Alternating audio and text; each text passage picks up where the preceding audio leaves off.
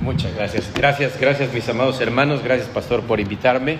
Es un privilegio estar ante una iglesia adolescente, 12 años, ¿verdad? Comienza la adolescencia. Y, pero no todos son adolescentes, ¿verdad? Algunos tienen muchos años en el Evangelio, pero como iglesia, pues 12 años, si lo comparamos con la edad humana, es una etapa de adolescencia. Pero les voy a decir que la etapa de la adolescencia a nivel iglesia siempre eh, la va a tener. Siempre adoleceremos de algo. No hay una perfección en la iglesia eh, como un tope, ¿verdad? Dice, ah, ya llegamos a la perfección, Iglesia Divino Salvador, vamos a organizar un fiestonón porque llegamos a la perfección. No, siempre tendremos algo de qué adolecer, ¿verdad? Pero bendito sea el Señor que ahí está con nosotros, eh, llevándonos, llevándonos cada vez más hacia la madurez, ¿verdad? Conduciéndonos. Felicidades por sus 12 años y quiero decirles que ustedes han estado orando por un servidor, yo he estado orando eh, junto con otros hermanos también.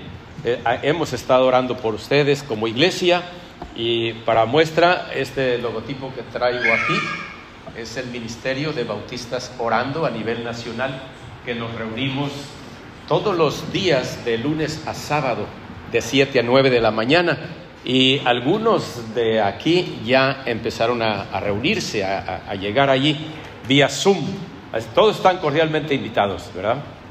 Este, aquí su pastor les puede compartir luego el enlace en esos grupitos que tienen de, de redes sociales y son bienvenidos. A ver, ¿quiénes han entrado ya a Zoom de Bautistas Orando? Todos, todos, uno, dos. Bueno, ya, todos, son todos. Está también, claro, eh, su pastor, Alberto, mi esposa y un servidor. Eh, nos va a dar gusto verles ahí y sobre todo orar, ¿verdad? Unos por otros, que es algo muy edificante. También saber lo que se está haciendo en otras partes del país, de la República Mexicana. Es, es, es bonito conocer eso y orar por ellos, orar por nuestros misioneros y orar por las necesidades. Hay de repente casos muy desgarradores, ¿verdad? De situaciones de veras así, de esas de las que, híjole, bueno, somos seres limitados, pero uno quisiera querer solucionar todo lo que hay por allá, más allá de nuestra aula, de nuestras paredes de, casa. Pero es bonito sentir eso, ¿verdad? Como, eh, como bautistas unidos también en, en, en, el sufrimiento, pero también en la alegría, y muy alegres. Bueno, yo digo que una de las cosas alegres es que estoy aquí. ¿verdad? Yo digo que eso es algo, algo alegre, al menos para mí, para mi esposa. Gracias por habernos invitado. Vamos a meditar en la palabra de Dios en el, podemos decir, en el Evangelio de Romanos. Eh, no se oye muy ortodoxo eso, y sin embargo es cierto. ¿Saben ustedes que el único libro de la Biblia que se identifica como Evangelio es Marcos? Es el único. Ya Mateo, Lucas y Juan, bueno, se les ah, transfirió ese, título. Pero el Evangelio de Marcos 1.1, ¿qué dice? Principio el Evangelio de Jesucristo. Y eso va a tratar. Oh, gracias. Bueno, si me oigo algo ronco, me dicen y le doy un trago de agua, porque casi no tomo agua mientras, mientras estoy aquí, pero ahorita está cerrada, ah, está abierta, ya está abierta. Bueno en, esta mesa. Gracias. Entonces abrimos eh, la Biblia. ¿Qué cosa es evangelio? Evangelio, ¿qué significa evangelio? ¿Alguien quiere decirme evangelio? Evangelio. ¿Eh? ¿Buenas? ¿Sí? No, no, bueno, sí, ya es extensión. No, nada más la palabra evangelio. Evangelio ya por, uh, ¿cómo le? Por adaptación, eh, por aplicación se le llama buenas nuevas o buenas noticias. Pero eso no significaba en el principio. Evangelio significaba la recompensa que yo le daba al que traía las buenas noticias. Si traía malas noticias, así la iba porque al rey David le llegaron con unas noticias y él dijo, mátenlo. ¿Verdad? Sí, sí, conocen esa, ese pasaje. Bueno, Pero nosotros estamos aquí eh, en el tema de las buenas nuevas. Después ya dejó de significar el evangelión o la recompensa para eh, aplicarse ya más se quedó en buenas nuevas. ¿Y está bien? Buenas nuevas. Buenas nuevas. Hoy vamos a meditar en un tema que es muy importante y, la intención es que nos mueva un poquito nuestra cabecita. Ah, creo que como bautistas abrazamos y nos identificamos con un eslogan que podría decir, estamos comprometidos con la fe cristiana, libres de tradiciones y costumbres que se opongan a la palabra de Dios. ¿Estamos de acuerdo? Toda tradición, toda costumbre que no pase el filtro de la palabra de Dios deberá quedar fuera y no estamos exentos. Todos estamos en algún riesgo de traernos una tradición y ah, luego cuando la comparamos con la escritura podemos ah, quizá llevarnos un, un chasco y decir esto no pasa. Entonces, ¿verdad? Bueno, hay costumbres sanas, buenas, que no están en la Biblia, pero que pasan el filtro de la Biblia. Hoy vamos a ver los cinco eslabones de la salvación y el propósito es que nosotros descubramos cómo es que debemos hacer una invitación correcta, conforme a la palabra de Dios, a una persona que quiera ser salva.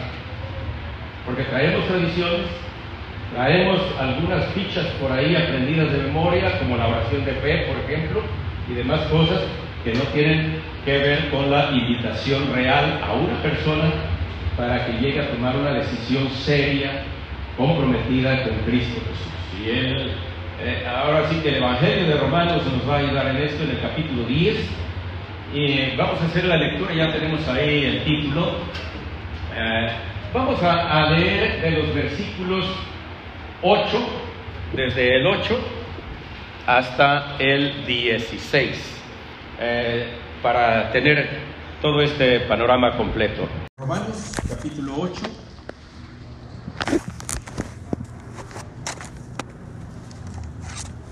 Y bueno, eh, algo que ustedes eh, van a poder tener oportunidad, no sé cuánto tiempo disponemos aquí también para abrir para tiempo de respuestas, preguntas. Depende de ustedes, ¿verdad? Una vez expuesto, ustedes son libres de hacer preguntas y respuestas, ¿verdad? Es decir, preguntar y ustedes mismos se contestan si yo no puedo. Total, ¿verdad? Ahí nos, ahí nos complementamos. Romanos entonces, eh, capítulo 10.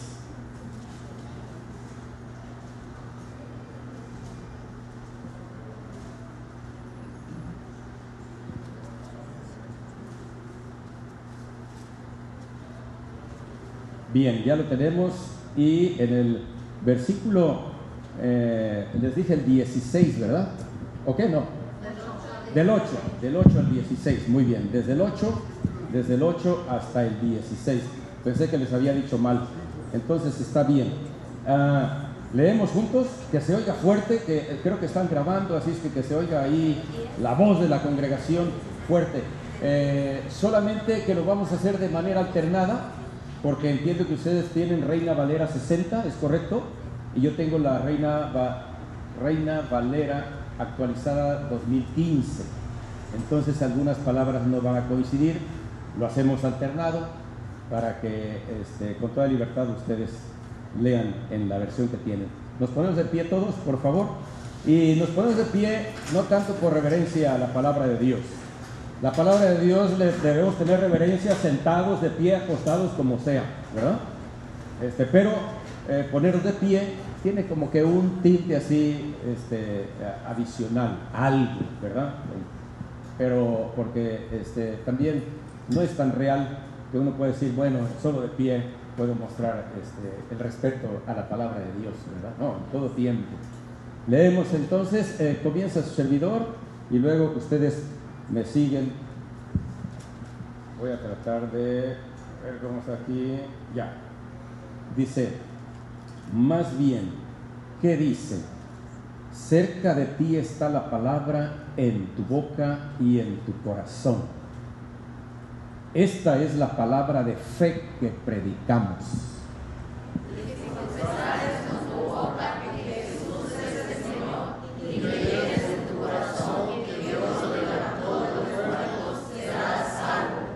Porque con el corazón se cree para justicia y con la boca se confiesa para salvación.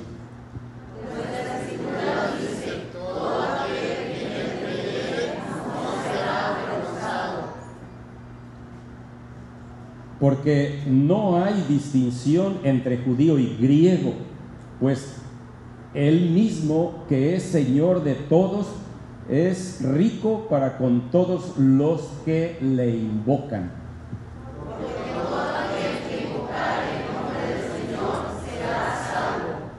¿Cómo, pues, invocarán a aquel en quien no han creído? ¿Y cómo creerán en aquel de quien no han oído? ¿Y cómo oirán sin haber quien les predique?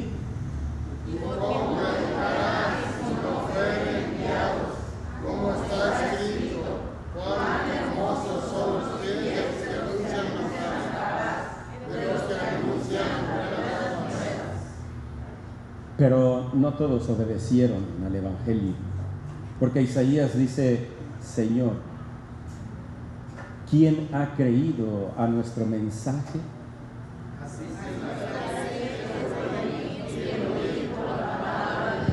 Gracias, muy bien, hasta el 17. Bien, pueden sentarse. Hay una declaración aquí en la escritura que podemos llamar irrefutable. ¿Qué significa irrefutable? ¿Mm? Sí, a ver, ¿quién? ¿No tiene falla? Bueno, por un lado no tiene falla, pero alguien por acá dijo algo de contradecir. Que no se puede contradecir. Es un pilar, es una base. No se puede hacer un lado. ¿Alguno de ustedes debe ser eh, estudiante o ya pasó por ahí? Espero que sí hayan ido a la universidad, pero a, estudiar, ¿verdad? Porque algunos van nomás a pasearse o, al bachillerato. ¿Qué es un axioma? ¿Alguien sabe este, no? ¿Alguien sabe qué es un axioma? ¿No? ¿Tienen idea? Más o menos. No le hace que digan una cosa que no sea. Yo también he dicho cosas que no son. A ver, ¿qué es un axioma? ¿No? ¿Ya la tienen? Sí, buscan en Google, a ver, a ver, ¿qué, es? Se vale. Es una verdad irrefutable. Un axioma es una verdad que no necesita comprobación. ¿De acuerdo? ¿Cuánto es 2 por 2? Y búsquenle, ¿verdad? No necesita comprobación.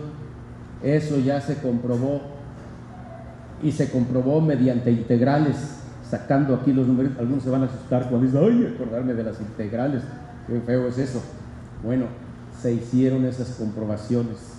La fórmula de eh, del cuadrado está muy sencillo, pero del rectángulo, igual. ¿Cómo es? Ese es un axioma. No, necesito ponerme a trabajar, a comprobarlo, ya hubo otros que lo hicieron antes y llegaron a esa verdad irrefutable. La de un triángulo, ahí vamos, ¿verdad? Eh, es bueno estudiar, ¿eh? sí haber ido a la escuela, pero haber aprendido algo, base por altura sobre dos. Y un trapecio, ya empezamos ahí un poquito. Bueno, no le hace. Base mayor más base menor, luego igual por la altura sobre dos. De una circunferencia, ya, ya, le paramos, ya, ya, vamos a otro asunto. Pero la intención de este ejercicio es que captemos lo que es una verdad irrefutable. un axioma teológico, un axioma bíblico, y esa la encontramos ahí donde dice, todo aquel que invocare el nombre del Señor ¿Qué? Y a ver, búsquenle la palabra de Dios. Él dice, si invocas el nombre del Señor, serás salvo. Aquí el problema es qué significa invocar. Aquí el problema es cómo llego a invocar, ¿cómo, ¿cómo llego a ese punto de llegar a invocar el nombre del Señor? Y es lo que vamos a ver aquí. Los cinco eslabones de la salvación. Tenemos, por un lado, ahí está, eh, los cinco eslabones se encuentran en los versículos 15 y 14. ¿Está al revés? Sí, intencionalmente, porque tenemos que regresarnos del 15 al 14 porque ese es el proceso, ¿verdad? Aquí lo presenta de una manera eh, eh, como de atrás para adelante, cuando dice, bueno, ¿y cómo van a invocar? Sino que, ¿eh? Antes de eso, a ver, ahí está en la Biblia para no inventar algo, ¿verdad? ¿Y cómo invocarán si no qué? Si no han creído. Luego, ¿cómo creerán si no? Si no han oído. ¿Y cómo oirán? Y así. Entonces tenemos que irnos hasta el versículo 15 para luego regresarnos y ver ese proceso. ¿Cómo una persona puede llegar a ser salva? ¿Cómo puede llegar al punto de invocar el nombre del Señor? No es como esas campañas de evangelismo donde nada más se avienta el, discurso, un discurso muy emotivo, claro que se puede hacer, inclusive manipulador, porque los que sabemos del lenguaje de la palabra y de la oratoria, sabemos que podemos manejar esas líneas de la manipulación y eso no se vale en el Evangelio. Eso no se vale con la palabra de Dios. Tenemos que ser más bíblicos y centrados, sepamos o no hablar, tengamos o no conocimientos de oratoria. Nosotros nos vamos a la escritura y ahí nos va diciendo cómo. No hay manera de perdernos. El primero de los eslabones entonces que tenemos aquí es ser enviados. ¿Estamos de acuerdo? No sé qué pasa ahí con la diapositiva, pero pronto a la diapositiva. ¿Yo tengo que moverla?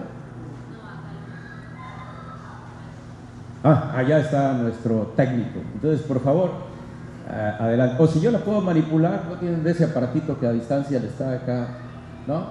Bueno, está bien. Qué bueno que no tienen porque también falla, ¿verdad? Está Y luego le da uno para atrás en vez para adelante. Y, bueno, adelante, la que sigue. Ahí están los eslabones. Primero, ser enviados por Jesús. Y la palabra Jesús va a aparecer en cada uno de los eslabones, porque de Él se trata. De Él se trata. ¿Sí? Jesús es el que envía. Él envía. ¿A quiénes envía? ¿A los pastores? Eh, puedo decir, sí, está bien. A los evangelistas, está bien, hasta se oye bien. No se metan con eso de profetas y apóstoles porque eso no existe, ¿verdad? Se acabaron. No hay. Para no perdernos en otras cosas. Pero pastores, maestros, sí. Pero no está limitado a ellos. Todo aquel que se precie de ser regenerado, nacido de nuevo, de haber sido salvo, es un enviado. Es un enviado, es una enviada. Todos somos enviados si de verdad hemos nacido de nuevo. Todos. Entonces ya tenemos este apunte. Todos somos enviados por Jesús, pero los regenerados. Sí, hay de repente algún no regenerado que anda por ahí predicando y bueno, de algo sirve, pero él no es enviado, él es colado. De todos modos, Dios lo usa para que alguien conozca de la palabra, ¿verdad? Una vez un borrachito pedía un montón de folletos. Yo, yo, yo, denme aquí un puño, yo también reparto. Si se dan cuenta, miren ese que va, que, va saliendo de la iglesia, yo le entregué el, folleto, que es bueno, ¿verdad? Pero no es enviado. Los enviados somos los embajadores de Cristo, ¿verdad? Muy bien, eso somos. Segundo eslabón. Segundo eslabón. No, no, no tengo yo esa, esa autoridad aquí sobre la, la pantalla. Bueno, proclamar a Jesús. Somos enviados a proclamar a Jesús, ¿verdad? ¿Cómo, cómo eh, oirán si no hay quien les predique? Y esa palabra predicación no se refiere a la predicación desde el púlpito, ¿de acuerdo? No se refiere a la predicación en una campaña o, algo así. Digo, qué bueno que se dé y, y debemos aprovechar toda forma de predicación para hablar del mensaje de salvación, está bien, pero predicación es mensajero, aquel que va y habla, que lleva un mensaje de alguien, y ese es el Señor. Todos, todos podemos predicar el mensaje de salvación. Todos, en la oficina, en la escuela, en, en los deportes, donde quiera que nos movamos. ¿Lo estamos haciendo? Bueno, algunos seguramente sí lo están haciendo. Los que no están haciendo deben saber que están desobedeciendo la orden del Señor porque son enviados. A lo mejor no estaban conscientes de esto hasta ahora, pero a partir de hoy ya no hay excusa. Todos somos enviados. Todos. A proclamar a Jesús. Esto es muy importante. Proclamar a Jesús. Si la persona va a ser salva, necesita saber de Jesús. No le hablemos de jitomates, ni de cebollas, ni de quién sabe qué cosas, que, es buena para la nutrición. Y, eh, está bien, pero ese no es el mensaje de la salvación. El mensaje de la salvación es predicar a Jesús. Y les voy a decir una cosa, que también se ha abusado de esto. Tu testimonio.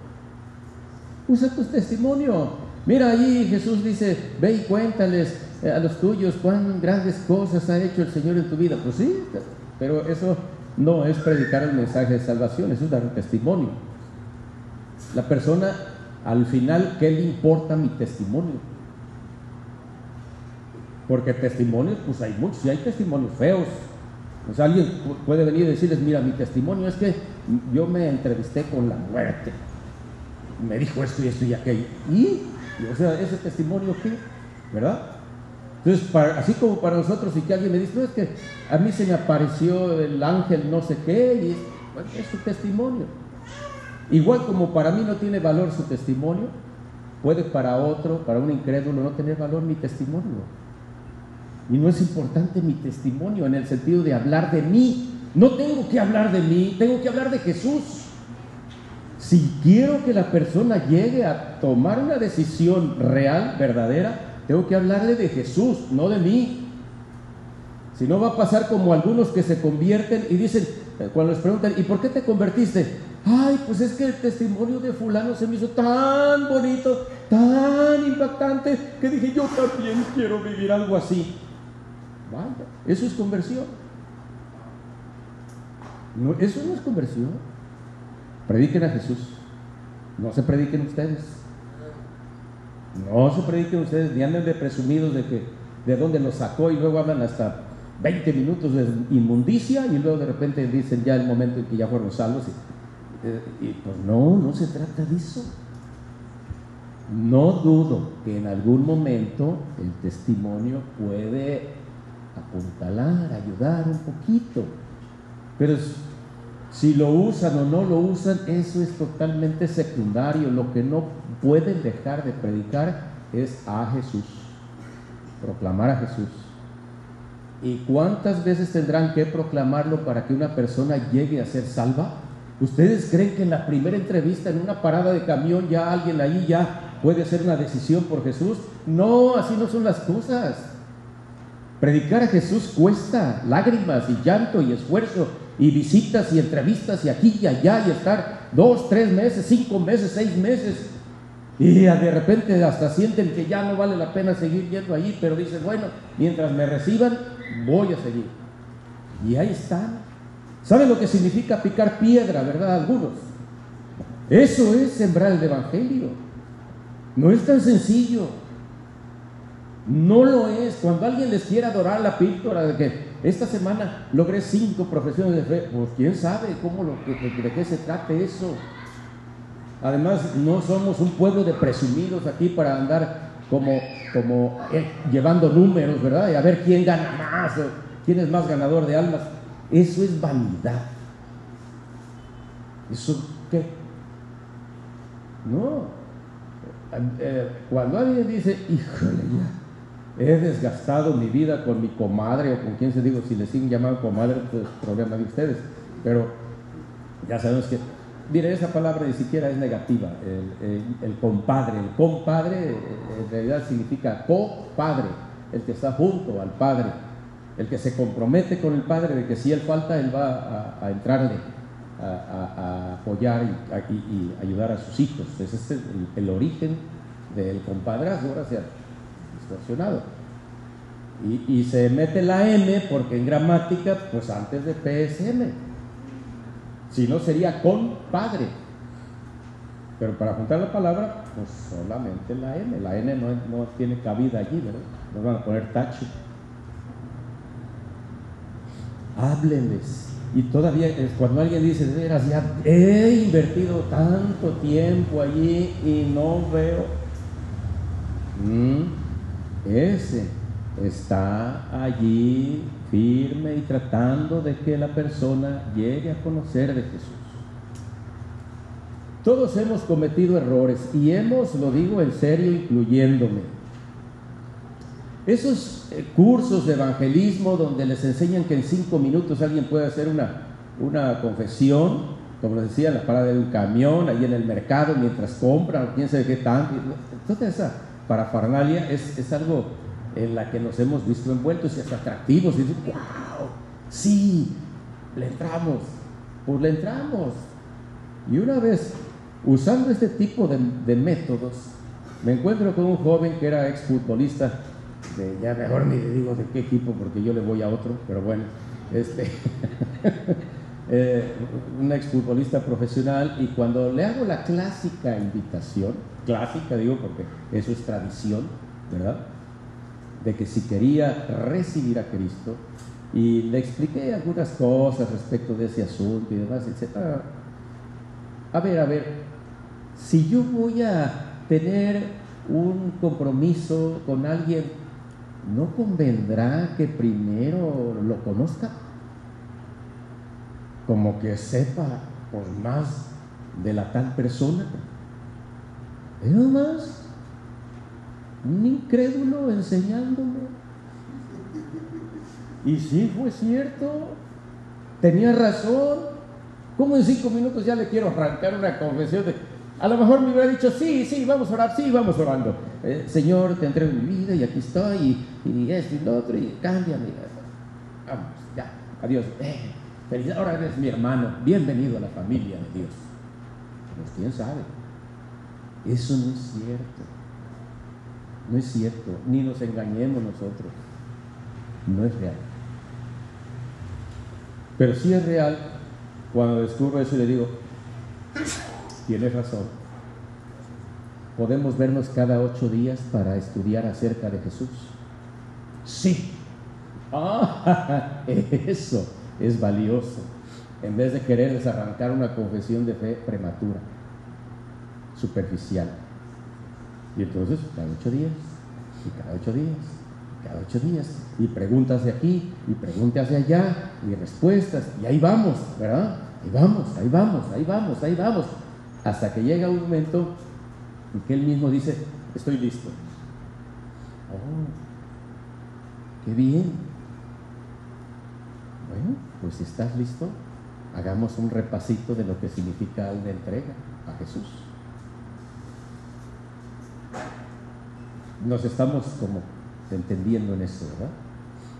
Porque si se trata de llenar este espacio, que ya está algo grandecito y digan, ay, qué poquito así, no, se va a llenar, pero que no se llene de profesiones de fe superficiales.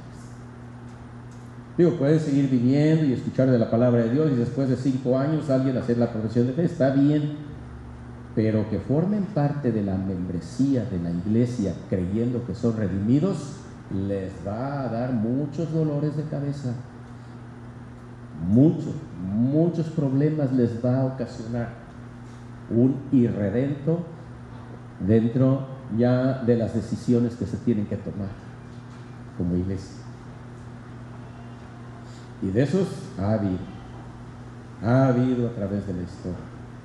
Y considero que una de las razones es que no hemos sabido presentar el Evangelio como es, ¿verdad? Tal cual.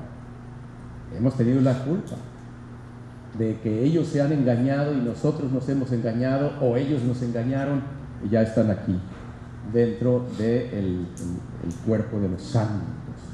Yo no sé cuántos de ustedes realmente sean redimidos. Y luego voy a hacer alguna pregunta, a ver cómo, cómo está su situación espiritual, cuál es su realidad delante de Dios en ese punto de la salvación. Y posiblemente hoy tengan que afirmar, confirmar o de plano renunciar. Es decir, pues ¿qué hago aquí? Digo, yo creo que está bien si se nos van, algunos, ¿no? Que digan, no, pues sí, yo realmente ¿qué hago aquí? Esto no es para mí. ¿Es cierto? ¿Está bien? Es mejor eso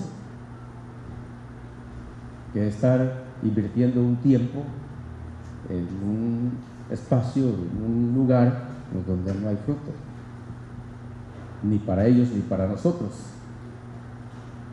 Una vez que proclamamos a Jesús, ahora sí hay gente que oye,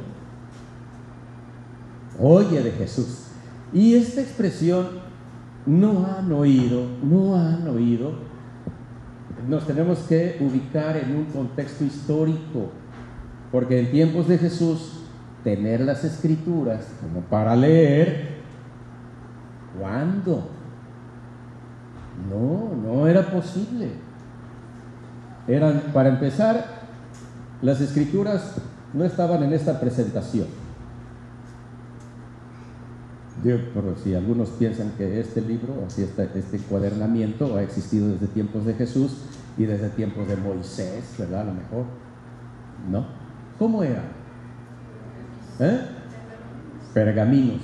Los pergaminos, unas hojas más o menos como de 30 centímetros de ancho y por todo lo largo que, se lleve el, el texto. Y podían, el libro de Isaías podría ocupar un espacio así, por ejemplo nada más el rollo de Isaías.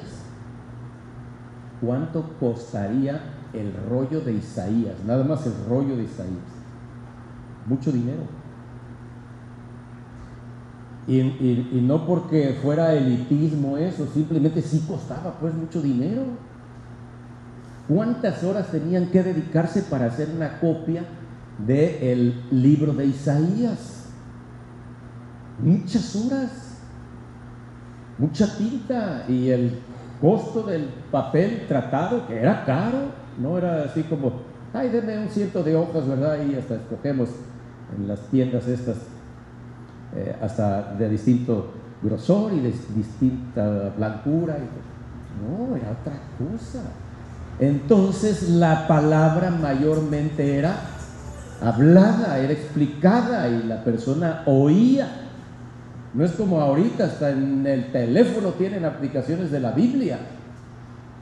¿No? Si ahorita estuviéramos en aquellos tiempos, ninguno de ustedes tendría Biblia. Bueno, un rollo, ¿verdad?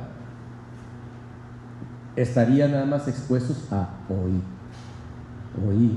Y por eso mucho hincapié del Señor Jesús, cuidado con los falsos profetas, porque esos nos andan diciendo cosas y como ustedes no tienen manera de constatar a ver si eso es cierto, era complicado, para ellos era complicado, para los primeros cristianos, para ustedes no, para nosotros no. Ya tenemos la palabra para confrontar si alguien está diciendo mentiras, ¿verdad? Pero oír era necesario. Ahora nosotros podríamos actualizar esto a nuestro tiempo, decir, bueno, oír o leer. ¿Cómo crean si no han oído o no han leído? Porque les entregamos tratados, les entregamos cursos y demás, y y también se ponen a leer y leen la Biblia. Entonces, ¿pero cómo creerán? Si no ha llegado a sus manos o a sus oídos la palabra de Dios.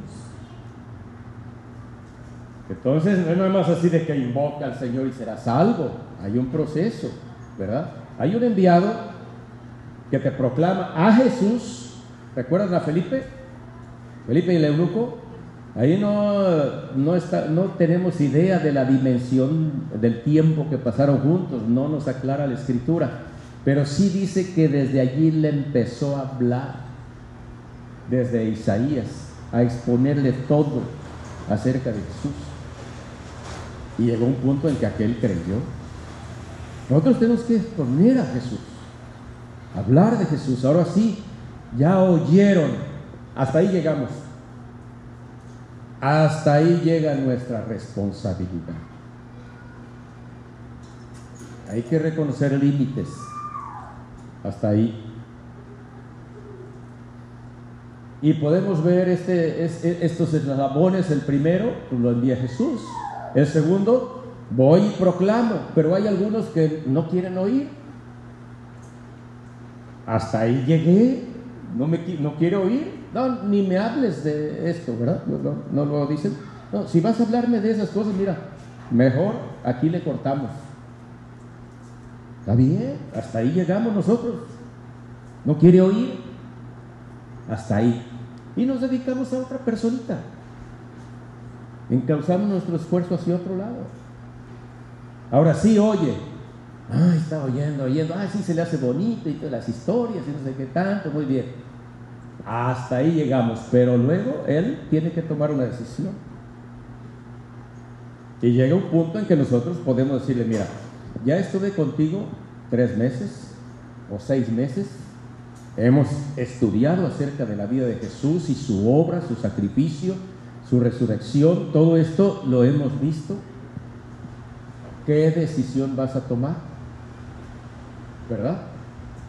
Y luego entramos a la decisión, pero ahí es que vas a creer. Si vas a creer, pues es el momento.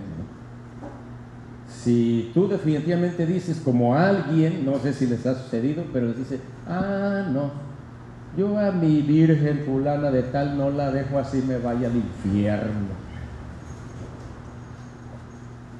¿Está bien? Su servidor tiene una responsabilidad en Colima como presidente del Consejo Interreligioso y eso significa respeto a todas las religiones. Y tengo que rozarme con todo el mundo.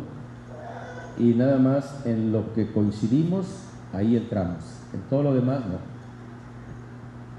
Y si alguien dice yo creo en esto, en aquello, bien, estás en toda tu libertad de creer en lo que tú quieras. Pero ya una vez que escuchaste todo esto, si no quieres dejar esa fe por Jesús, pues yo hasta aquí llego, ¿verdad? Yo hasta aquí llegué. Ahí nos vemos. Hay más gente que necesita oír, ¿no es cierto? Hay más gente que necesita escuchar. Ahí nos vemos. Puedo dejar la puerta abierta y decirle, si un día quieres que retomemos el asunto, ya sabes. O un mensajito ahora, ¿verdad? Algo. Estoy. La puerta la dejamos abierta, pero no podemos dedicarle ahí tantísimo tiempo a una sola persona. No, ni, ni, irnos con la idea piadosa de decir, no, es que hasta que el Señor... Y luego hay unos testimonios donde dicen, no, una persona 10 años le estuve hablando. Bueno, si esos 10 años nada más le hablaste a ella, eres gravísimo. ¿no? Había mucha gente que debía haber eh, también escuchado tu voz. Creer en Jesús, no recibir a Jesús. No es aceptar a Jesús. ¿O si dice eso el texto? Note eso, ¿eh? Y cualquier texto que hable de salvación podemos abordarlo. Para que tengamos cuidado cómo nosotros hacemos la invitación a las personas respecto del asunto de la salvación. Que ya le predicamos de Jesús, entonces llegamos a un momento en decir que, ¿crees? ¿O no crees? No es si le recibes. Ahorita vamos a ver la diferencia entre recibir y creer para quitar esas telarañas que tenemos de repente en nuestra mente y en nuestro vocabulario. Creer en Jesús Y entonces sí, si la persona creyó en Jesús, está en condiciones de invocar a Jesús y será salvo. Ahora sí, ya creyó y entonces, y solo hasta entonces, invocará a Jesús y dirá, confieso, como dice aquí la escritura, ¿verdad? Bueno, eh, una de las formas de confesar la fe en Jesús. ¿Qué dice el texto bíblico respecto si creyeres en tu corazón que Dios lo levantó de los muertos? Bueno, primero que es el Señor, ¿verdad? Si crees en tu corazón que Jesús es el Señor, entonces eso es lo que significa creer. Acá tienen que llegar al punto de creer que Jesús es el Señor. Y eh, para nosotros tenemos que entender también qué es Señor. ¿Qué es Señor? ¿Eh? ¿Amo? ¿Así? Lord, bueno, sinónimos de Señor. ¿Verdad? ¿Amo? ¿Mandón? ¿Está bien? ¿Sí? ¿Manda? ¿Déspota? Se oye feo, pero es cierto. ¿Saben que en la oración que hace Pedro dice soberano Señor? En griego es déspota Señor. Nada más que tiene una connotación negativa en nuestros tiempos, pero ¿qué cosa es un déspota? Pues el que hace lo que él quiere, ¿no es cierto? Y no es eso lo que estamos nosotros eh, decididos cuando entregamos nuestra vida a Cristo, a que Él haga lo que Él quiera con nosotros. ¿Sí o no? Porque si no, ahora sí que si no, pues no, dijo aquel, ¿verdad? No, no hay una real conversión. Si yo no llego a creer que Jesús me manda, que Jesús está sobre mí, que Él es mi Señor, que Él puede hacer con mi vida lo que le plazca, entonces mi decisión no es real. Por conveniencia pudimos haber dicho, sí, yo levanto la mano, yo, yo, ¿por qué? si alguien dice, es que no quiero ir al infierno, qué bueno que no quieras ir al infierno, pero ese no es el centro de la salvación. Pues es que yo quiero ir al cielo, pues mucha gente quiere ir al cielo, pero ese no es el asunto de la salvación. El asunto es, ¿crees que Jesús es tu Señor? ¿Crees que Dios lo levantó de los muertos? Es decir, Él es alguien vivo y por eso es tu Señor. No es un Señor muerto. Es un Señor que vive y sigue mandando y reina. Estas cosas tiene que saber la, persona a la que estamos evangelizando. ¿Ustedes creen que en cinco minutos ahí de la parada del camión y luego ya viene el camión y dice, ya se quiere ir? Sí, sí, sí, sí, acepto. Ahí nos vemos. No, ¿verdad? Ah, pero regresamos contentos aquí. A ver, ¿cuántas profesiones? Cinco. Y aquí llevamos un conteo, ¿verdad? Ah, gloria a Dios. Miren, entre todos, 80 decisiones de fe en esta salida que hicimos. No nos engañemos. No nos engañemos. Jesús a nadie engañó. Multitudes le seguían y en algún momento les dijo, si alguien quiere venir en pos de mí, niéguese a sí mismo, tome su cruz y sígame. Y dice el texto que después de eso, a correr. Y luego todavía Jesús volvió a ver a los apóstoles y, les dijo, ¿ustedes quieren irse también? Digo, aprovechen ahorita, ¿verdad? Está la desbandada. ¿Y cuál fue la respuesta ahí? Señor, ¿a quién iremos? ¿A quién iremos? Si solo tú tienes palabras de vida eterna, ¿a quién iremos? No, Señor, aquí estamos. Aquí. No, no nos afanemos por ganar almas, por acarrear números al final de cuentas eso no nos toca a nosotros esto. La conversión de las personas está fuera de nuestro alcance. Nosotros nada más llegamos hasta el eslabón número 3. Hasta ahí llega nuestra responsabilidad. Y podemos decir que hasta ahí sí, esforcémonos, cumplamos la misión de ser enviados, cumplamos también el hecho de proclamar a Jesús, tener mucho cuidado de proclamar a Jesús y de ahí que nos escuchen, si es que quieren escucharnos, a los que quieran escucharnos. Y hasta ahí llegamos, ¿verdad? Y ahí ya nos podemos ir tranquilos.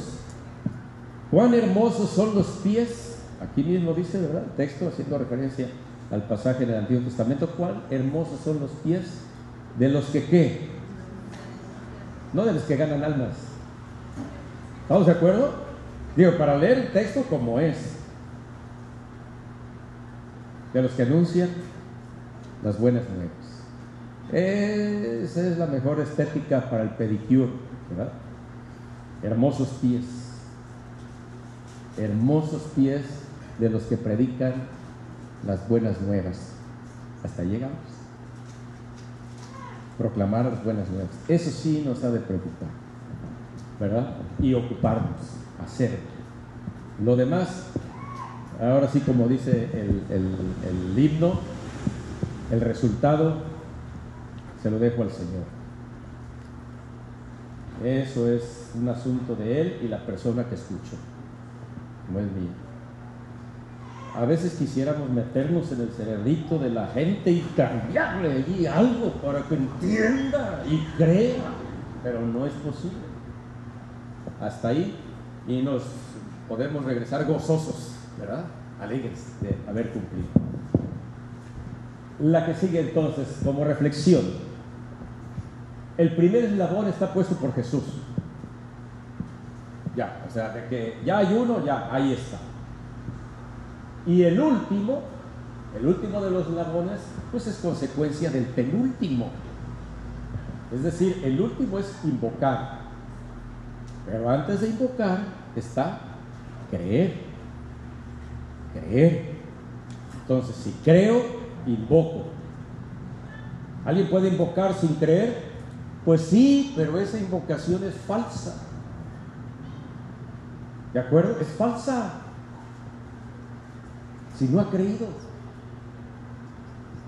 Hay personas que uh, uno quisiera que descolgaran los ídolos que tienen en sus paredes y de repente nos puede preocupar más por eso que los descuelguen a que los quiten de aquí. ¿Verdad?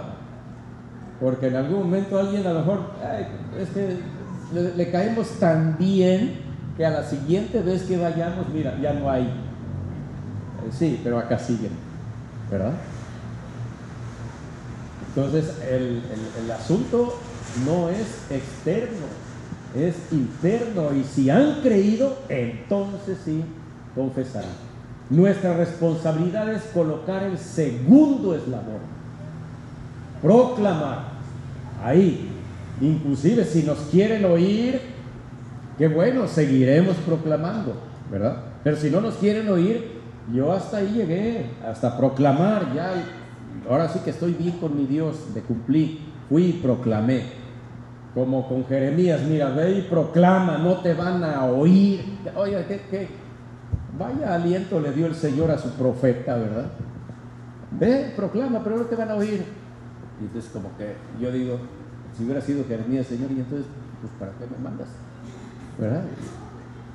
Y, pero luego él da una explicación, ¿verdad? Dice, para que sepan que hubo un profeta. Los que los escuchen no tendrán excusa delante de Dios. Y además, si no los, si ustedes no les hablan, otros les hablarán. De todos modos, Dios encargará que nadie tenga excusa delante de Él. Continuamos con la que sigue. La fe en Jesucristo, que es muy importante, ahí está en Romanos 10, 16 al 18. Y podemos ir captando qué cosa es fe. Fe es obediencia. Fe es obediencia. Por eso lo de reconocer que Jesús es mi Señor. En esa confesión estoy diciendo, te voy a obedecer, ¿verdad? Ahí está. Y ustedes vean cómo eh, cambia la palabra obediencia por fe en esos versículos 16 y 18, para que se note que en ese punto son sinónimos. Saben que nuestro lenguaje eh, es tan rico, y el griego también, desde luego, en que algunas palabras en algún momento no son sinónimos y en otros momentos sí son sinónimos. En algún momento obediencia no es fe, ni fe es obediencia. No siempre van a ser sinónimos. En este pasaje sí. Vean. Versículos 16 al 18. Dice, pero no todos obedecieron, ah, no está allí, aquí leo, pero no todos obedecieron el Evangelio, no todos obedecieron el Evangelio. ¿Notan ustedes la, la, el sinónimo de creer? Es decir, no todos creyeron al Evangelio. ¿Y cómo se nota que no creyeron? Pues no obedecieron. no, obedecieron, entonces, pues por eso no creyeron, no creyeron al Evangelio. Ah, luego dice, hasta dice, uh, aquí me cuesta trabajo por la iluminación, pero aquí dice, porque Isaías dice, Señor, ¿quién ha creído a nuestro mensaje? Por esto la fe es por el oír y el oír por la palabra de Dios. La fe es por el oír o el leer, pero tiene que ser la palabra de Dios. Si vamos a predicar a Jesús, es, hay que predicar a Jesús bíblico, Lo que dice aquí, la palabra de Dios acerca de Jesús. Si yo les preguntara ahorita, mm, ¿qué saben de Jesús? Alguien probablemente me contestaría lo que Jesús es para él. Pero esa no es la pregunta. La pregunta es qué sabes de Él, qué has leído de Él en la Escritura. Porque alguien puede decir, no, bueno, para mí Jesús es esto, es aquello. Sí, está bien, pero e, eso a lo mejor te lo estás inventando, se lo copiaste al de al lado, no. ¿Qué sabes de Él? ¿Qué sabemos de Jesús? Hay que estudiar a Jesús, ¿verdad? Y fe Luego pues no es recibir, y vamos a darle la vuelta a la que sigue. Voy a terminar de todos modos como puse ya hasta el 18, hago la lectura. Eh, pero pregunto, ¿acaso no oyeron? Claro que sí, por toda la tierra ha salido eh, su voz de ellos y hasta los confines del mundo su palabra. O sí, se ha predicado, pero pues no quisieron. Dice, ¿no han oído? Sí, sí, sí oyeron, pero no creyeron, no obedecieron. ¿Qué cosa es fe y qué cosa es la siguiente diapositiva, por favor? Vamos a ver el, efecto mariposa. Bueno, lo voy a explicar tantito, regresamos a la, a la anterior. ¿Alguien ha oído hablar del efecto mariposa? ¿Sí? ¿Alguien? ¿Alguien? Sí, allá, nuestro hermano Alberto. ¿Quién más? Otro acá. Le damos, allá también al fondo, oh, tenemos tres personas que saben del efecto mariposa. ¿Qué es?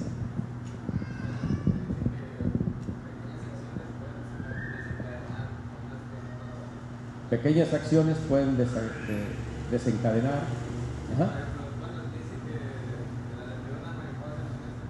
Le puedo acercar el micrófono, ¿verdad? Para que se escuche. Ven, por favor. Yo, he escuchado que dice que el efecto mariposa, dice que el aleteo de una mariposa en, el extremo de un lugar puede provocar este, tsunamis en, otro lugar. Entonces, quiere decir que pequeñas acciones pueden desencadenar acciones más grandes debido a la causa de, de esa pequeña acción. Muy bien. Gracias. Ahora le damos la palabra a nuestro joven de allá de la, trae la playera de México. Adelante, por favor.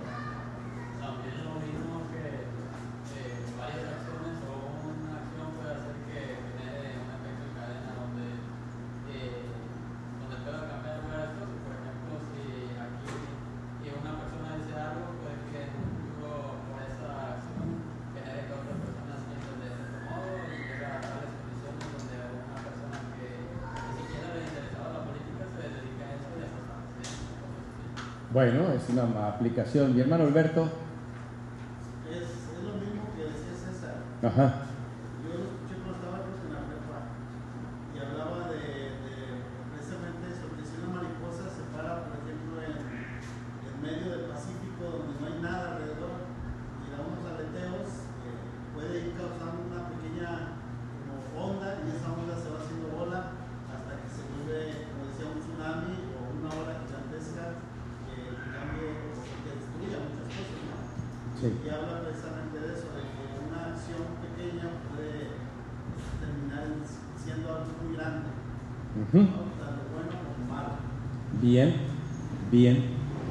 Mariposa, así lo, explicaron. Solo este, los invito a que imaginen a esa mariposita aleteando y forma unas ondas. Y esas ondas solitas no sirven para nada, se van a deshacer. Pero si esas ondas empiezan a bailar con otras ondas y otras ondas y otras ondas y esas ondas se van extendiendo, dicen, si esa mariposa aletea en el Canadá, puede provocar un tormentón en el Brasil, para tener una idea. Es una teoría, no se puede comprobar, pero en la práctica es cierto. Alguien aleteó hace quién sé cuántos años y dijo que recibir a Cristo era la manera en que podíamos invitar a una persona a tomar una decisión. Alguien aleteó. ¿Quién? No sabemos, no tenemos el dato. ¿Sería un evangelista conocido, famoso? ¿O ¿Dónde surgió? ¿En una iglesia pequeña como esta? ¿Quién sabe? Pero ha causado tantos estragos esto que tenemos malas decisiones de fe porque eso no es, no es conforme a la escritura, no está en la Biblia. Y yo quise, ahora sí, la que sigue, quise incluir Juan 1, 11 y 12, porque podía surgir la, la pregunta de parte de ustedes, bueno, pero Juan 11 y 12, y pongo el 11 porque nada más hacemos referencia al 12, que dice, y a todos los que lo recibieron, ¿te han oído eso, verdad? Y ahí se quedan. Y dicen, oh, sí, a los que lo recibieron. No, no, no, no, no. Leemos mal o, no sabemos leer. Más adelante dice, a los que creen en su nombre. A los que creen. Y la palabra recibieron está ligada con el versículo 11. En el 11 que dice, a lo suyo vino y los suyos no lo recibieron, lo rechazaron. Pero hubo algunos que no lo rechazaron, que sí lo recibieron. Esa, esa es la, por eso es importante leer bien, entendiendo que los versículos y los capítulos no son inspirados por Dios ¿verdad? No son canónicos. El, texto bíblico va de corridito, entonces tendríamos que leer, a lo suyo vino y a los suyos, y los suyos no lo recibieron, más a los que lo recibieron, ah, eh, entonces sí hubo algunos que sí lo recibieron, que no lo rechazaron, pero eso no les dio la salvación, simplemente se abrieron a su enseñanza, aceptaron escuchar es de lo que estábamos hablando hace un momento. Ustedes van y proclaman a alguien y lo reciben. Lo reciben en su casa o lo reciben en un café o donde sea. O reciben la palabra. Está bien, están escuchando, escuchando. Qué bueno que reciban. Pero ese no es el kit de la, de la salvación. es que crean, que crean a los que creyeron en su nombre, a esos, no a los que los recibieron. Claro que los que llegaron a creer en Jesús fue porque no lo rechazaron, sí pusieron oído, pero no todos los que escucharon a Jesús o que recibieron a Jesús alegremente en sus aldeas, en sus casas, no todos creyeron. Cuando ustedes volteen a ver ese texto, otra vez medítenlo. El énfasis no está en recibir, está en creer. Y ahorita vamos a ahora sí a confrontar qué cosa es una y qué cosa es otra. Recibir es, y le damos un clic, aceptar. También es una palabra que se usa mucho, ¿verdad? Pero fe, ¿qué es? Confiar. Es distinto. Y si no nos damos cuenta de la diferencia, ahorita le vamos a seguir. Recibir es tomar, ¿verdad? Yo recibo, yo tomo. Pero fe es depositar. ¿Es lo mismo? No, no es lo mismo. No es lo mismo recibir que depositar. No es lo mismo tomar que depositar. Es contrario. Van al cajero y pueden recibir dinero o pueden depositar. ¿Es lo mismo? Bueno fuera, bueno fuera, que, que depositar también fuera recibir y entonces nada más estaríamos recibir y recibe. No es lo mismo. También recibir desde luego es pasividad, pero fe es acción. Fe es acción. Si yo digo creo, entonces doy el paso, avanzo, no me quedo aquí. Cuando una persona decide cruzar un río y ya decidió por cuáles piedritas va a pisar para no caerse, ya que evaluó, dice, ah, estas piedras sí me sostienen. Sí, yo creo que sí, por estas puedo cruzar el río. Pues ándale pues, cruza el río. Fe es acción. Entonces ahora sí creo, ah, avanzo. Creo en Jesús, ah, deposito mi vida, ¿verdad? Entrego mi vida. Doy mi vida. ¿Qué más? Claro, recibir es facilidad, es algo fácil, recibo, pero fe es compromiso. Es compromiso, me estoy comprometiendo con Jesús, es mi Señor. Me estoy comprometiendo de por vida para obedecer. Hay diferencia en eso. Y finalmente, recibir es un beneficio, pero fe es entrega. No es lo mismo que los damnificados reciban a que los damnificadores entreguen. No es lo mismo. Fe es entrega, es rendición, es confiar. Eso es. La idea es que ustedes primero mediten en su situación espiritual, porque si ustedes solamente han recibido a Cristo, no son salvos. No son salvos. Si alguien les hizo la invitación a recibir a Cristo, ustedes dijeron, sí, yo recibo a Cristo. Qué bueno, pero no son salvos. Pero si ustedes llegaron a creer en Cristo, entonces son salvos. Y no necesariamente tuvo que haber sido mediante un llamamiento desde el púlpito, en una campaña o algo.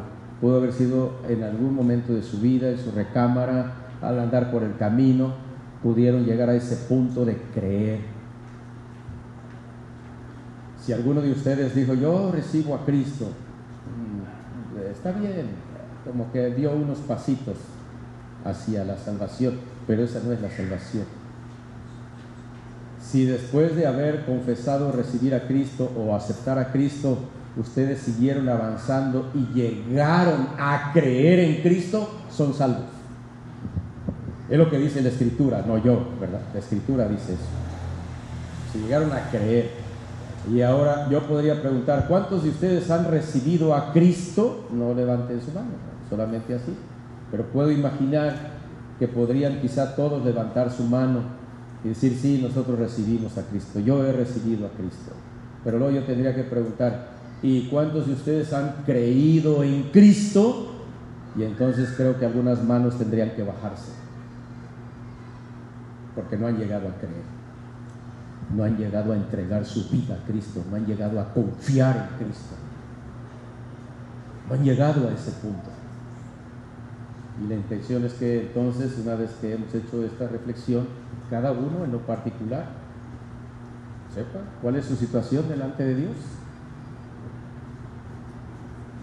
Y es buen tiempo para decir, bueno Señor, probablemente yo viví en un autoengaño, ya ni echarle la culpa al predicador que me enseñó esto, no, simplemente eso es secundario. Yo lo que quiero ahora es decir que creo en ti. Creo, creo. Y aquí está mi vida. Te la entrego. Me rindo delante de ti. Tú eres mi Señor. Y yo estoy aquí para obedecerte todos los días de mi vida. Te entrego. El que quiera hacerlo ahí en su interior lo puede hacer. Se lo puede llevar de tarea, no tiene que ser hoy. Pero sí llega a ese punto, porque está en juego la eternidad. Recibir el regalo de la salvación, sí, es cierto, pero nosotros no estamos, no estamos a la luz de la Biblia como para andar repartiendo regalos de salvación. Eso no está así el asunto. Ni siquiera la persona tiene que pedir el regalo de la salvación. El regalo le llega en automático, porque ha creído. Ha creído, entonces el Señor le da, le regala la salvación. Ni siquiera tiene que pedirle a Jesús que venga a morar en su vida. No, eso no existe. Digo, el pedir.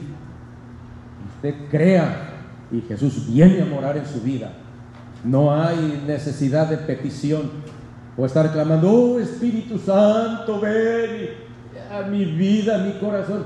Eh, cállate, primero escucha de Jesús y llega a un punto de rendición y cree en Él y el Espíritu Santo vendrá de inmediato a morar en tu vida, te limpiará, como dice Tito 3:5, te regenerará. No hay necesidad de andar clamando al Espíritu Santo. No es bíblico. Nunca vamos a encontrar esas exclamaciones ahí. Es donde Dios, el Espíritu Santo. La salvación es donde Dios para todo aquel que cree. El que cree. Nada más cree. Y punto. ¿Preguntas?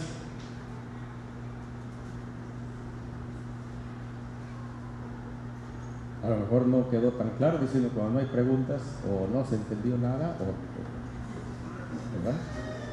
¿Dudas? La final tenemos que contrarrestar el efecto mariposa. Entonces. Hay que contrarrestar. La que sigue, hay que contrarrestarlo. Ahí están. Antes, todos estos pasajes todos estos se pueden quedar con los pasajes. Todos estos pasajes, abrumadores pasajes que hablan de fe, de creer. Simplemente en el Evangelio de Juan, que es de donde rescaté la gran mayoría de los pasajes. Claro, pasando por Marcos 1.15, donde el Señor prorrumpe y dice arrepiéntanse y crean en el Evangelio. ¿Verdad? No dice acepten, crean en el Evangelio y luego eh, ya vimos Juan 1, 11 y 12, y luego el 50, y después, ahí está Juan 3, 16, muy famoso, ¿no es cierto? Pero qué descuidado, qué descuidado cuando invitamos a la gente a una decisión por Cristo, porque en vez de decirle, De tal manera amó Dios al mundo que ha dado a su Hijo unigénito para que todo aquel que lo reciba tenga vida eterna. Oiga, qué feo se oye eso, ¿verdad? Alterar la escritura. Para que todo aquel que lo acepte tenga vida eterna. Eso dice el texto. Y ya para no abundar en todos los demás pasajes, pero Jesucristo también dijo, el que cree en mí, ¿qué? Tiene vida eterna. No dice el que me acepta. No dice el que me recibe. No dice el aleteo mariposa. Lo vamos a deshacer. Es tiempo de retomar la expresión bíblica como es y quitar ese lenguaje de nosotros y predicar conforme a la palabra. Y claro, así llegamos a Hechos 16, 31, famoso, donde en el 30 un hombre inquieto pregunta, ¿cómo, qué hago para ser salvo? Y ellos le dijeron, acepta al Señor Jesucristo y será. Así le dijeron, cree, ¿verdad? Cree. No le dijeron, recibe al Señor Jesucristo. ¿Quieres recibir al Señor Jesucristo? No, no.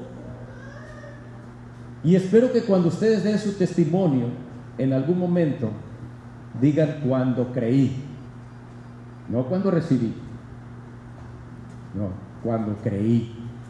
¿Cuántos años tiene en el Evangelio cuando usted llegó al punto de su conversión? Mire, yo creí en Jesús a la edad de 16 años o a la edad de 20 años o a la edad de 40 años. Creí, creí. Sí, por favor. Una pregunta, pastor. ¿Cómo podemos darnos cuenta que realmente hemos creído? Porque muchas veces eh, nos encontramos con hermanos que decimos, yo creo y soy salvo. Pero a veces su vida no da testimonio de lo que creen. Sí, Por eso hago esta, esta pregunta. sí. Usted decía, no nos engañemos. Ujú. Sí. Eh, mucha de esa gente lo invitamos a que recibiera Cristo, entonces pues, nunca fue salva. Eh, y, sus obras se dejan ver. Eh, ahora ustedes ya tienen esto para ser más específicos en el llamamiento a la salvación y entonces reducen el número de riesgo. No que sea infalible, porque al final la persona, pues, es- quién sabe si esté verdaderamente creyendo o no, ¿verdad? A lo mejor dice, sí, creo. Pero bueno, están reduciendo el riesgo de decisiones falsas. ¿De acuerdo? Al final, dice Romanos, y aquí mismo en Romanos capítulo 8, versículo 16, si es, ah, dice, el Espíritu mismo da testimonio juntamente con nuestro espíritu de que somos hijos de Dios. Yo no puedo saber si eh, el hermano que anda así como en el mundo, si solamente anda descarriado y- o, o no es salvo, es difícil que yo lo sepa, ¿verdad? No, no tengo, no, no tenemos esa capacidad para definirlo, pero sí podemos tener la capacidad de definirnos nosotros. Nosotros sí. Y ustedes pueden decir, bueno, si el Espíritu Santo da testimonio aquí, junto con nuestro espíritu, de que somos salvos, entonces podemos decir, Señor, Señor, eh, por favor atiéndeme. Quiero que me hagas percibir si verdaderamente soy salvo. Aquí en mi, en mi interior, en mi corazón. Quiero saber si soy salvo o no. Y ante cualquier duda que ustedes pudieran experimentar aquí en su ser, puede decir, Señor, al final este asunto quiero aclararlo hoy, hoy mismo. Y no quiero que haya lagunas en mí. Hoy te entrego mi vida.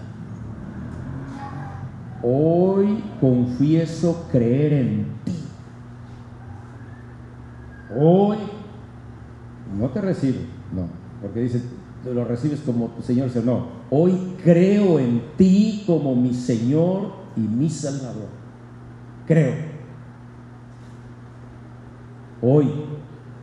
Ya el pasado, total, si viví engañado, lo que sea, queda fuera. Pero yo hoy, hoy arreglo este asunto espiritual contigo. Quiero estar en tus manos y de ahí nadie me arrebate. Ahí quiero estar, Señor. Ahí.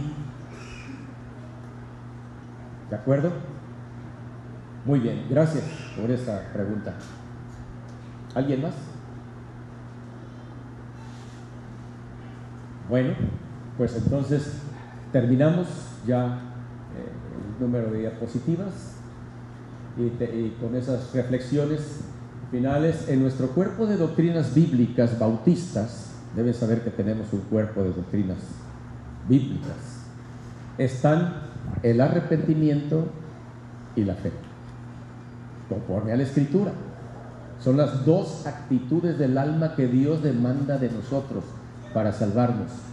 Arrepentirnos de nuestros pecados y creer en Jesucristo. Y hace- sale la reflexión aquí a manera de pregunta. ¿Acaso no debiéramos echar mano de ellas en vez de la doctrina del recibimiento o la doctrina de la aceptación que incrementan el riesgo de decisiones falsas? Porque al final eso es doctrina lo que nosotros hacemos. Cuando decimos recibir a Cristo, aceptar a Cristo, eso es doctrina falsa. Es doctrina. Ni aparecen en nuestro cuerpo de doctrinas porque pues no existen. Es arrepentimiento y fe. La que sigue. Conclusiones. Bueno, mientras vemos el panel, ¿verdad? Está muy bonito.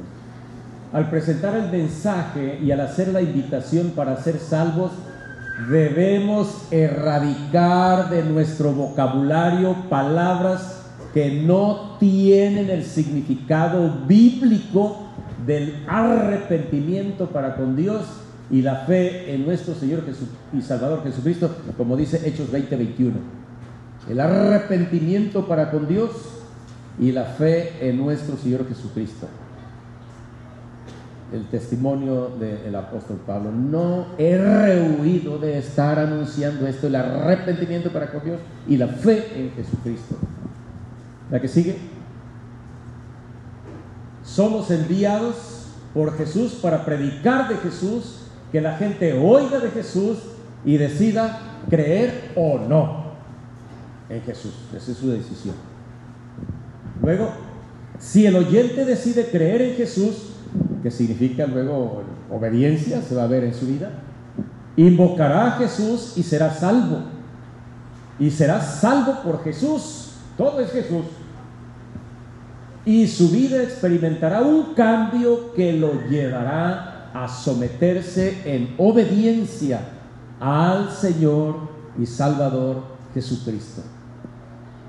Si alguien no experimenta ese cambio como para llevar a la obediencia, a someterse a nuestro Señor Jesucristo, no ha sido salvo.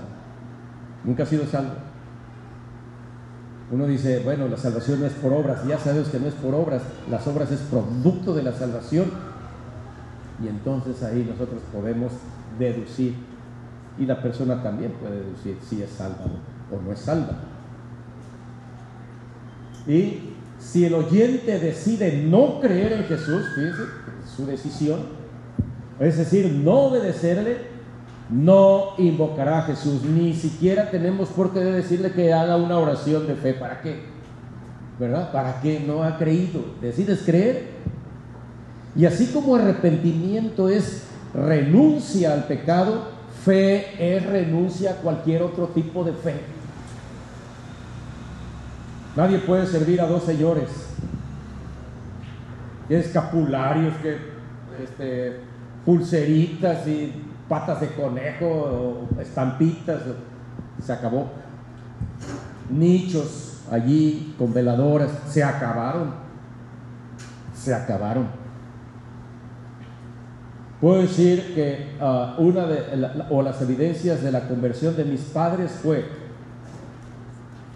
mi madre descolgó todos sus ídolos y mi padre colgó las armas. Pero así fue de radical. Se acabó. Ya no vuelvo a tirotearme con gente, ni matar gente, ni arriesgarme a, a- hacerle daño a alguien. Así radical. Así son esas decisiones cuando uno de verdad cree en Jesucristo y se somete. Dice, sí Señor, me someto. Debemos cumplir nuestra misión como enviados de Jesús, predicar a Jesús. Y así terminamos. Que Dios nos bendiga.